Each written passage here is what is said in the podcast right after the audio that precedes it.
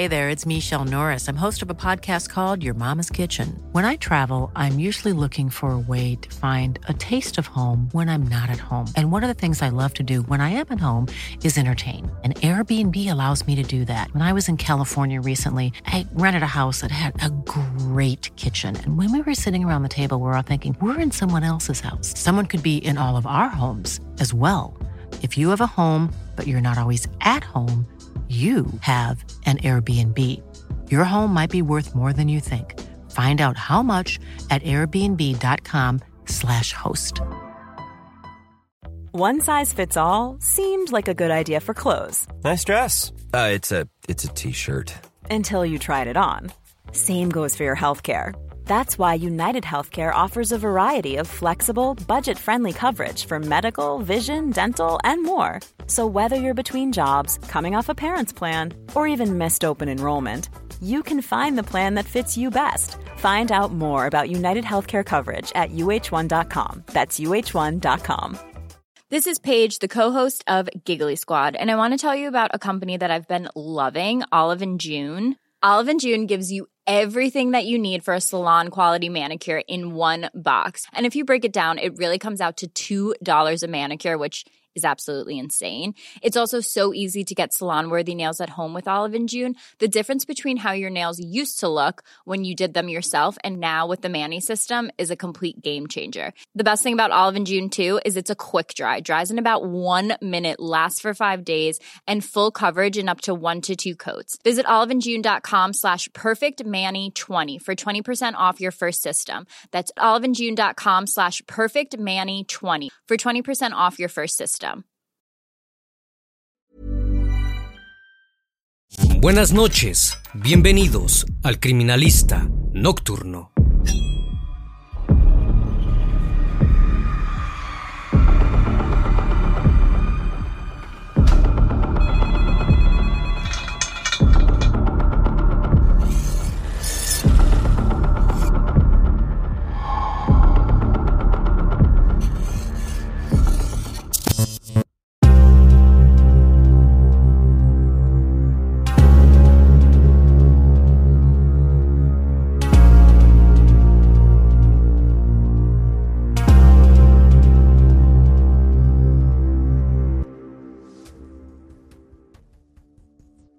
El 4 de junio de 2004, en el hospital de Melilla, ciudad autónoma de España, una joven fue ingresada con un cuadro por demás extraño. Padecía una grave insuficiencia respiratoria, shock por cianosis en las extremidades e infestación por hongos en el tracto digestivo. Tan solo media hora después falleció a causa de una insuficiencia hepática y un fallo multiorgánico masivo. Esto correspondía exactamente con un tipo de enfermedad la cirrosis. Pero la realidad es que solo las personas que consumen alcohol en grandes cantidades pueden fallecer debido a este padecimiento. Sandra era una niña inocente, iba de la escuela a su casa y cada tanto se juntaba con sus amigas. Los médicos alertaron a la policía y decidieron someterla a un análisis de sangre. El mismo arrojó los más extraños resultados. Restos de inductores de sueño, tales como solpidem, y una sustancia muy particular, llamada colme. La misma se utiliza para combatir el alcoholismo, pero en grandes dosis puede resultar mortal. ¿Cómo una chica tan joven había llegado a ese medicamento? ¿Dónde estaban los adultos que se supone que debían cuidarla? Las respuestas a estas preguntas eran por demás perturbadoras. El criminalista nocturno. Francisca Ballesteros Maravilla llegó al mundo en el año 1969 en la ciudad de Valencia, España. Paqui, como la apodaban sus conocidos, se crió en un hogar sumamente conflictivo. Su padre Cristóbal Ballesteros volvía a su casa todos los días luego de trabajar en el rubro de la construcción totalmente alcoholizado. Tanto Paqui como sus cinco hermanos debían ver cómo el hombre golpeaba sin piedad a su madre delante de ellos. A la primera oportunidad que los jóvenes tenían de marcharse de aquel infierno, lo hacían. Cuando Paqui cumplió la mayoría de edad llegó su momento. Tan solo unos meses después, Cristóbal falleció en la bañera de su casa, producto de un infarto al miocardio. A Paki esto le importó poco y nada, pues ya estaba empezando una nueva vida. En 1987, cuando tenía tan solo 18 años, se casó con Antonio González Barribino, quien le llevaba 7 años de edad. Antonio era todo lo que el padre de Paqui no había sido, alto, fuerte, respetado funcionario de aduanas. A diferencia de la relación de sus padres, Paqui vivió un romance de ensueño. Antonio era sumamente cariñoso y romántico. No había tenido novias antes de ella y jamás se mostró interesado en otras mujeres. Luego de las nupcias, se mudaron a la ciudad española Melilla, ubicada en el norte del continente africano. En el año 1989 tuvieron a Sandra, su primera hija. Tan solo un año después llegó Florinda. Todo apuntaba a que formarían una familia perfecta. Sin embargo, a tan solo seis meses de haber nacido, Florinda falleció debido a un coma diabético. La familia jamás volvería a ser la misma. Antonio cayó en una dura depresión. Si bien siguió trabajando, ella se volvió el sostén del hogar. Todos los vecinos comentaban que era una ama de casa devota que luchaba por sacar adelante a su marido y su hija. En 1992, la alegría retornó a la familia. Antonio y Paqui tuvieron un tercer hijo, al cual bautizaron con el mismo nombre que su padre. Pero las penas no cesaron. Durante los siguientes años, la mayoría de los hermanos de Paki fallecieron de forma prematura. En 2001, le llegó la hora a la única integrante que quedaba, su madre. La causa del deceso fue exactamente la misma que la de su esposo, un infarto de miocardio. A pesar de todas las desgracias que la azotaban, Paki prefirió concentrarse en la nueva vida que había construido. Realizaba las tareas domésticas, llevaba a sus hijos a la escuela y trataba con mucho cariño a su esposo, su único tiempo libre lo utilizaba para estar en la computadora. Todo parecía mejorar hasta que una serie de eventos desafortunados volvió a azotar a la familia Barribino Ballesteros. A principios del año 2003, Sandra tenía 15 años y Antonio 12. Todo parecía marchar relativamente normal hasta que descubrieron que algo había invadido su hogar, una plaga de cucarachas. Llamaron a un fumigador y abandonaron el domicilio por un par de días. La desgracia podría haber terminado allí, pero en realidad fue solo la antesala. Al retornar a su hogar, el marido de Paki comenzó a sufrir constantes dolores de cabeza, a toser sin parar y a tener temperaturas muy altas de fiebre. Los familiares de Antonio se enteraron de esta situación y quisieron visitarlo, pero Paki les dijo que lo mejor era dejarlo descansar. Cuando le preguntaron por qué no lo llevaba a un médico, la mujer respondió que la sustancia que se había utilizado durante la fumigación lo había enfermado, pero que pronto se curaría. No obstante, el estado de salud de Antonio no hizo más que empeorar. El 6 de octubre de ese mismo año, fue trasladado al Hospital Comarcal de Mililla, donde lo ingresaron en el área de terapia intensiva Paqui jamás se apartó de su lado. Acudía siempre al horario de visita y estaba presente en todas las citas con los médicos. Finalmente, Antonio mejoró y volvió a su hogar, pero tan solo unas semanas después, la fiebre, los dolores de cabeza y la tos volvieron a aparecer. Fue ingresado nuevamente al hospital. Luego de unos días fue dado de alta, pero a la semana volvió a enfermarse a los médicos les parecía extraño el hecho de que siempre que Antonio era internado mejoraba, pero al volver a su hogar despertaba los mismos síntomas que antes. Esto a Paki no le preocupaba, ya que estaba más pendiente de otra situación. Decidió que era el momento de adelgazar. Consultó con un médico para saber dónde podía hacerse una liposucción y este le recomendó una clínica en Madrid. Por primera vez en su vida, Paki dejó su hogar les notificó a sus hijos que saldría de viaje por un fin de semana. Si ya de por sí era bastante extraño que la mujer decidiera irse mientras su marido estaba internado, la situación se tornó aún más sospechosa cuando su hija Sandra respondió un llamado telefónico. El mismo era de parte de la clínica de Madrid. Le dijeron que su madre no había asistido a la cita para realizarse la liposucción y le ofrecieron reagendar el turno si bien a Sandra esto le llamó la atención, no le dio mayor importancia. Cuando Paki volvió la recibió con normalidad. En diciembre de 2003, la salud de Antonio empeoró. El 12 de enero de 2004, falleció por un fallo multiorgánico por intoxicación. Esto era un poco insólito, ya que la fumigación había ocurrido casi un año atrás. No obstante, nadie indagó respecto a esto. Todos sentían pena por la pobre Paki, que había perdido a otro ser querido. Luego del fallecimiento de Antonio, la situación de la familia no hizo más que empeorar. Paki llamó en reiteradas ocasiones al colegio para avisar que sus hijos no asistirían porque se encontraban enfermos. Cuando Sandra volvió a la escuela, sus compañeros y profesores notaron que había adelgazado mucho. Su presencia no duró. A la semana siguiente se reportó enferma nuevamente. No podía parar de toser y la fiebre le subía cada vez más. Sus amigas intentaron visitarla, pero Paki se negó. Dijo que su hija necesitaba descansar. Los vecinos del barrio comenzaron a hablar acerca de aquella familia, cuya desdicha se hacía cada vez más peculiar. Una noche escucharon a Sandra gritar que quería irse con su padre. Cuando le preguntaron a Paki acerca de la salud de sus hijos, la mujer siempre contestaba lo mismo, que estaban deprimidos por la pérdida de su padre. Los vecinos creyeron esta historia, aunque les hizo un poco de ruido. Un día, Paqui fue junto a su hijo Antonio a comprar jamón al colmado debajo de la casa. El tendero notó que el niño estaba pálido y que sus piernas temblaban al punto de casi no poder caminar. Preocupado, el hombre le preguntó a Paqui por qué no lo llevaba al médico. La respuesta de la mujer fue la misma que había dado en ocasiones anteriores. Su hijo estaba triste, ya se le iba a pasar.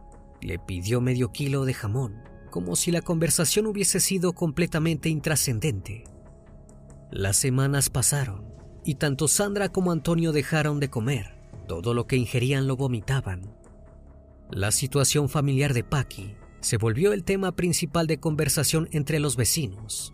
Como la mujer no quería que nadie entrara en su casa, decidieron avisar a la madre de su difunto marido para que fuera a revisar a los niños. Cuando la mujer llegó al domicilio, Paki se negó a recibirla, pero no había vuelta atrás. La anciana insistió hasta que su nuera la dejó entrar. Al ingresar en la habitación de Sandra, la mujer quedó completamente en shock. No podía creer lo que veía. Su nieta yacía en la cama boca arriba, con el cuerpo lleno de llagas y el rostro completo de pústulas. La anciana intentó hablarle, preguntarle qué le había sucedido, pero Sandra apenas podía respirar. Paki se acercó y le informó que ya había llamado al hospital, pero que no había camas disponibles. La abuela no compró ese cuento. Le avisó a Ricardo su hijo. El 4 de junio, el tío de los niños se hizo presente en la casa. Luego de ver el estado en el que se encontraban, no dudó ni un segundo en llamar a una ambulancia. Hey, I'm Ryan Reynolds. At Mint Mobile, we like to do the opposite of what Big Wireless does. They charge you a lot, we charge you a little. So naturally, when they announced they'd be raising their prices due to inflation, we decided to deflate our prices due to not hating you. That's right. We're cutting the price of Mint Unlimited from $30 a month to just $15 a month. Give it a try at mintmobile.com slash switch. $45 upfront for three months plus taxes and fees. Promote for new customers for limited time. Unlimited more than 40 gigabytes per month. Slows. Full terms at mintmobile.com. If you thought the only way to get a more defined jawline with natural looking results was through surgery, think again. Juvederm Volux XC is a non surgical injectable gel filler that improves moderate to severe loss of jawline definition and can help you achieve natural looking results with little downtime. Even better, this improved definition lasts up to one year with optimal treatment. No maintenance required. Improve jawline definition for a smooth, sculpted look with Juvederm Volux XC. For important safety information and to find a licensed specialist, visit juvederm.com. That's J U V E D E R M.com. Not for people with severe allergic reactions, allergies to lidocaine, or the proteins used in Juvederm. Common side effects include injection site redness, swelling, pain, tenderness, firmness, lumps, bumps, bruising, discoloration, or itching. There's a risk of unintentional injection into a blood vessel, which can cause vision abnormalities, blindness, stroke, temporary scabs, or scarring. Talk to a licensed specialist to find out if it's right. A la una del mediodía, Sandra fue ingresada en el Hospital Comarcal de Mililla. Le diagnosticaron una grave insuficiencia respiratoria, shock con cianosis en las extremidades e infestación por hongos en el tracto digestivo. Tan solo media hora después falleció. La causa del deceso fue insuficiencia hepática y fallo multiorgánico masivo. Esto develó algo sumamente importante. Sandra había padecido cirrosis. Los médicos no podían creer que una niña de tan solo 15 años hubiera tenido una enfermedad derivada del alcoholismo. No tardaron en recordar el caso del padre de la joven por la supuesta fumigación. Algo raro sucedía en esa casa y esto llamó sumamente la atención. El cuerpo de Sandra fue sometido a análisis de sangre. En el mismo se hallaron inductores de sueño tales como solpidem y otros sedantes. Pero esto no fue lo más sorprendente, sino la presencia de restos de cianamida calcásica, sustancia que compone un medicamento denominado colme, utilizado para la dependencia al alcohol.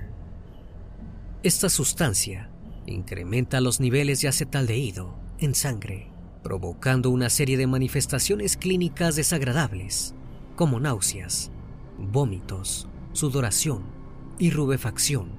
Debido a estos efectos, los alcohólicos terminan aborreciendo la bebida y dejan de ingerirla. Es sumamente difícil de conseguir. Solo se puede obtener con una receta hecha el mismo día y en una dosis muy pequeña, ya que en grandes cantidades puede resultar mortal. Esto dejó completamente estupefactos a los médicos. No entendían por qué una niña tan joven había estado tomando un medicamento tan peligroso. Al día siguiente, Antonio ingresó al hospital con los mismos síntomas que su hermana. En los estudios que le realizaron hallaron restos de inductores del sueño y de diversas benzodiazepinas. Si bien no encontraron colme, no descartaron la posibilidad de que el joven lo hubiese ingerido, ya que este medicamento se elimina del organismo entre 6 o 12 horas después de haberlo consumido. Por ende, tampoco ordenaron la exhumación del cuerpo del marido de Paki. No obstante, todas las señales apuntaban a que ella era quien les había suministrado aquella sustancia. El 6 de junio, Paki fue detenida. Dejó que le pusieran las esposas, completamente tranquila. No mostró ningún tipo de emoción mientras era trasladada a la comisaría. Al mismo tiempo, su casa fue allanada por la policía. Si bien se notaba que durante los dos días que sus hijos estuvieron en el hospital, había intentado limpiar todo, los detectives lograron encontrar una botella de agua en la mesa de luz de Sandra. La misma tenía rastros de colme. Ya no había dudas. Paqui había estado envenenando a su familia. La siniestra mujer no titubeó al confesar haber administrado diariamente carmimida, solpidem y otros sedantes a sus hijos para calmarlos y que no la molestaran. Como si de algo totalmente normal se tratara, comentó que agregaba estos medicamentos en las comidas. Esto resultaba específicamente fácil con el colme, ya que esta medicación no tiene color ni sabor. Durante un año entero, Paki había vertido esta sustancia en sopas y lentejas, eligiendo cautelosamente en qué plato ponerla para no tener a todos sus familiares enfermos al mismo tiempo. Pero los detectives creían que había aún más. La acusaron de haber asesinado también a su esposo y a su hija Florinda, cuando ésta tenía tan solo seis meses. Paki negó esto rotundamente. El 9 de julio fue ingresada en prisión preventiva. Tras unos días recluida, Paki decidió que era el momento de confesar algunas cosas más. declaró haber asesinado a su marido, excusándose en que éste era alcohólico y la maltrataba física y psicológicamente. Dijo que tenía la intención de abandonarla y llevarse con él a sus hijos. El plan de Paki era deshacerse de Antonio para luego quitarse la vida. El asesinato de sus hijos había sido únicamente para que no se quedaran solos, ya que según ella, nadie los quería. También admitió haber privado de la vida a su hija Florinda en 1990, atribuyéndolo a una depresión posparto. Estos argumentos no le sirvieron de nada. Todos los vecinos declararon que jamás habían visto a Antonio borracho, ni habían observado en el rostro de Paki marcas que dieran a entender que sufría violencia familiar. Los detectives sabían que tampoco tenía sentido que la siniestra mujer quisiera quitarse la vida, ya que a diferencia del resto de su familia, gozaba de buena salud, no había vuelta atrás. Debía contar la verdadera razón de sus crímenes. La realidad es que Paki no era feliz con su familia. Consideraba que tanto su marido como sus hijos eran un estorbo para poder comenzar una nueva vida. Durante los últimos meses, Paki había comenzado a utilizar mucho la computadora. Chateaba constantemente con hombres. Bajo el seudónimo de Fogosa, siempre contaba la misma historia, que era viuda y que sus dos hijos habían fallecido en un accidente de tránsito. Si bien llegó a intimar con tres de ellos, solo uno llegó a conquistarla tanto como para que tomara la decisión de asesinar a su familia. Este hombre se llamaba Cesario. Cuando comenzaron a chatear, la conexión fue casi instantánea. Mientras Antonio se hallaba en la recta final de su vida, Paqui viajó a Tenerife para tener su primer encuentro con él. Mintió diciendo que viajaría a Madrid para someterse a una liposucción. Cesario quedó tan enamorado que ese mismo fin de semana le pidió casamiento. También le ofreció irse a vivir con él a la isla. Paqui accedió, pero le dijo que primero debía volver a Mililla para vender una propiedad que estaba a su nombre. Durante varias semanas se mantuvieron en contacto. El hombre estaba sumamente ansioso por concretar el matrimonio, pero las dudas no tardaron en llegar. Mientras mantenían una conversación por teléfono, Cesario pudo oír cómo alguien llamaba a Paqui, gritándole mamá. Le preguntó extrañado por qué se referían a ella así, si sus hijos habían fallecido en un accidente. Muy tranquila, Paqui le contestó que estaba cuidando al hijo de unos amigos y que le tenía tanto cariño que la trataba como si fuera su madre. Desde aquel día, comenzó a sospechar de Paqui. Pasaron los meses y el casamiento seguía sin concretarse. Decidió terminar con ella. Ignoraba completamente que estaba ocupada, envenenando a toda su familia. Paqui fue sometida a exámenes psiquiátricos. Los médicos determinaron que no padecía trastornos psicóticos ni de personalidad y que tenía autonomía para dirigir su voluntad. No obstante, fue diagnosticada con el síndrome de Munchausen por proyección. El mismo es una variante de la hipocondria, con la diferencia de que la persona que lo padece necesita que sean otros los que se sientan enfermos. Este síndrome suele presentarse en individuos que se muestran complacientes con los demás, les gusta cuidar de sus allegados y que sus conocidos les tengan pena. Si bien ese trastorno es grave, no es suficiente para salvarse de un proceso legal. Paqui tenía pleno uso de sus facultades mentales cuando llevó a cabo los envenenamientos. El 21 de septiembre de 2005 comenzó el juicio. Cesario testificó desde su lugar de residencia en San Cristóbal de la Laguna Tenerife, a través de una videollamada, avaló la historia que había contado Paki, dejando en claro que él desconocía sus macabros planes.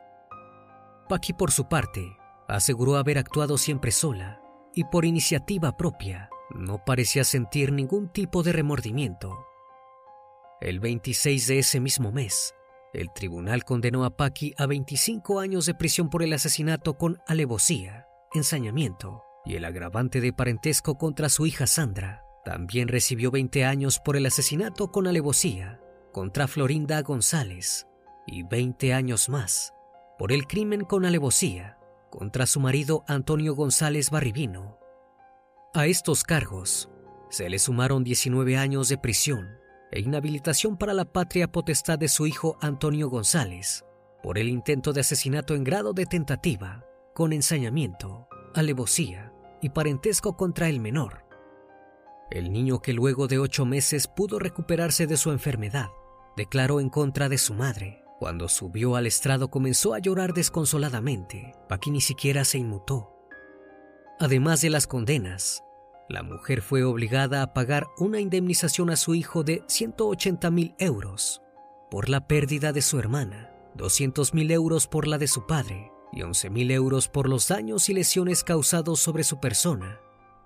Luego de escuchar la sentencia, Paki declaró no tener ningún tipo de sentimiento de arrepentimiento o culpa por los asesinatos. Al fin y al cabo, había cumplido su cometido, deshacerse de toda su familia. Imagine the softest sheets you've ever felt. Now imagine them getting even softer over time. That's what you'll feel with Bowl and Branch's organic cotton sheets. In a recent customer survey, 96% replied that Bowl and Branch sheets get softer with every wash. Start getting your best night's sleep in these sheets that get softer and softer for years to come. Try their sheets with a 30-night guarantee. Plus, get 15% off your first order at bowlandbranch.com. Code BUTTERY. Exclusions apply. See site for details. Hi, I'm Daniel, founder of Pretty Litter. Did you know cats tend to hide symptoms of sickness and pain? I learned this the hard way after losing my cat, Gingy. So I created Pretty Litter, a health monitoring litter that helps detect early signs of illness by changing colors, saving you money and potentially your cat's life. Pretty Litter is veterinarian developed, and it's the easiest way to keep tabs on your fur baby's health right at home. Go to prettylitter.com and use code ACAST for 20% off your first order and a free cat toy. Terms and conditions apply. See site for details. Planning for your next trip? Elevate your travel style with Quince. Quince has all the jet setting essentials you'll want for your next getaway, like European linen, premium luggage options, buttery soft Italian leather bags, and so much more. And is all priced at 50 to 80% less than similar brands. Plus, Quince only works with factories that use safe and ethical manufacturing practices. Pack your bags with high-quality essentials you'll be wearing for vacations to come with Quince. Go to quince.com/pack for free shipping and 365-day returns. En cuanto a Antonio, el único sobreviviente, quedó al cuidado de su tío Ricardo y de Yamila, la esposa de este. Vivió el resto de su familia junto a ellos y sus tres primos. La familia tenía pocos ingresos, ya que Ricardo era empleado en una empresa de electricidad y Yamila trabajaba limpiando casas. No obstante, pudieron darle una vida mucho mejor que la que había tenido junto a Paqui. Si bien el caso se ha resuelto, el fallecimiento de Cristóbal, de los hermanos y de la madre de Paqui siguen siendo un misterio. Exhumar sus cuerpos no tiene sentido, ya que el colme que la siniestra mujer suministraba a sus víctimas solo permanece de 6 a 12 horas dentro del organismo. Pero la realidad es que todos fallecieron en circunstancias extrañas, prematuramente y con enfermedades relacionadas al corazón. Lo más probable es que la envenenadora de Mililla haya terminado con ellos también. Una vez más, estimado público, agradezco su compañía. Gracias por brindar un espacio de su tiempo para conocer un caso más de este canal. Si aún no estás suscrito, te hago la cordial invitación a que lo hagas y formes parte de esta gran comunidad. Esto es El Criminalista Nocturno. Hasta la próxima emisión. Buenas noches.